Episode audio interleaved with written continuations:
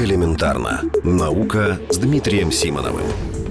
Потерянный на Марсе. В прошлом месяце посадочный модуль Скиапарелли должен был совершить посадку на поверхность Марса, но из-за неполадок разбился. Это событие никак не могло обрадовать Европейское космическое агентство, которому еще ни разу не удалось посадить свой аппарат на Красной планете, где в последние десятилетия работают исключительно аппараты НАСА.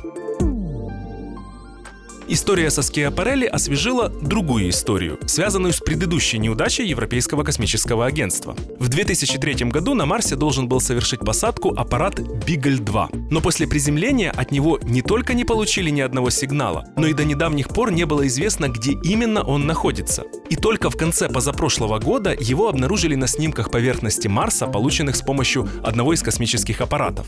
Однако до самых недавних пор эти снимки не давали ответ на вопрос, что же именно именно случилось с посадочным аппаратом. Разбился ли он о поверхность, как Скиапарелли 13 лет спустя? Или же посадка прошла успешно, но по какой-то причине он не смог начать работу? В конце прошлой недели на сайте британского университета Де Монтфорта появилось сообщение о том, что ученые, похоже, сумели выяснить судьбу аппарата Бигль-2. Для этого они с помощью особой технологии проанализировали целый ряд снимков при различном освещении. Главная новость – он не разбился, а совершил успешную посадку. Чтобы понять, в чем же проблема, нужно в двух словах сказать, как выглядит Бигль 2. Представьте себе телефон-раскладушку. А теперь представьте, что форма у него круглая. В разложенном состоянии он будет выглядеть как две тарелки, стоящие рядом. А теперь представьте, что Бигль 2 — это раскладушка из пяти таких тарелок. Одна посередине и четыре как лепестки по разные стороны. Эти тарелки не что иное, как солнечные батареи. Анализ снимков показывает, что все они, кроме одной, успешно открылись. Но одна, вероятно, мешала работе антенны.